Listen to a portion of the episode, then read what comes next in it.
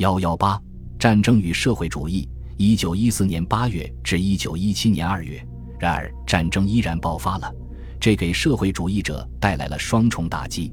战争的爆发显示了第二国际的无能，即使它的爆发是偶然的，第二国际并不是引发战争的原因。而这也使社会主义者对战争的看法产生了质疑，因为矛盾并非来自其经济竞争对手。而是由于巴尔干半岛地区的民族主义冲突。一九一二年，第二国际曾抑制住了巴尔干半岛地区的冲突，并为此沾沾自喜。战争引发了一系列的侵略行动，因此，社会主义者很快就重新找到了可以合理的参与国家防卫的语言，来维护他们自身的未来。他们争论的依据出现在一本有影响力的书上《新军队》。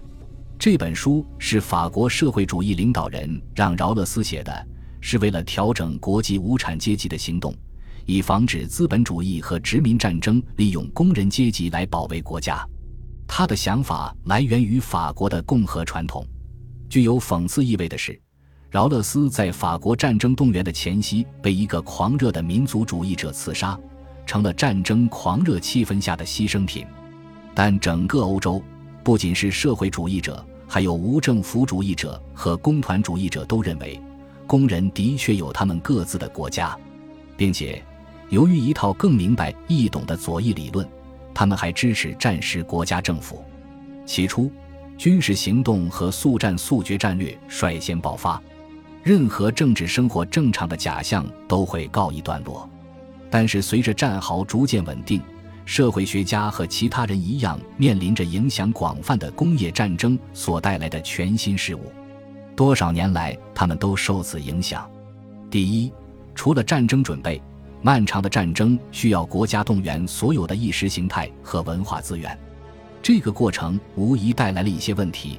战争的目的是什么？它将以什么为代价？同时，这个过程使得支持国家行动的社会主义浪潮在管控中争取更大的公平。鉴于战争还需要大规模的经济动员，因此在大部分劳动工人中间，在英、法、德等国的社会主义领袖中间，形成了一股独特的战时改良主义倾向。这是全国战时动员的教训。与此同时，还形成了可控的战时经济。并按照社会主义的路子进行战后经济政治重建。事实上，战争确立了社会主义的国家使命。第二，军需品的需求规模之大难以想象，这就使得工业工人与士兵一样，对战争胜利至关重要。随着工业动员规模扩大，特别是战时经济状况降低了人们的生活质量，却给予工人众多的经济便利。工人不但在战争中举足轻重，而且变得越来越好战。在主要的军需品集中地区，当地激进的工人运动发展起来，推翻了已有的工会和社会主义组织。第三，伤亡人数逐渐上升，军事行动陷入僵局，交战各方不知是该奋战到底，还是通过协商缩短战期。社会主义者是最重要的反建制运动群体。特别公开地表达了这些疑虑，战争的这些对社会主义者在不同方面的组合和影响，因国家而不同。在战前，政权的合法性以及战时国家动员最广泛的地方，比如英国和法国，社会主义者对战争的潜在反对最为温和。在这两个国家中，由于政府有效地让平民可以得到世界粮食供应。战争对工人的经济影响不如其他地方那么严重。在德国，更严酷的经济条件和更有争议性的政权，在战争期间演变为军事威权主义，导致更大的不满和社会主义的反对。在一九一七年四月，这些社会主义反对者分裂成为德国独立社会民主党。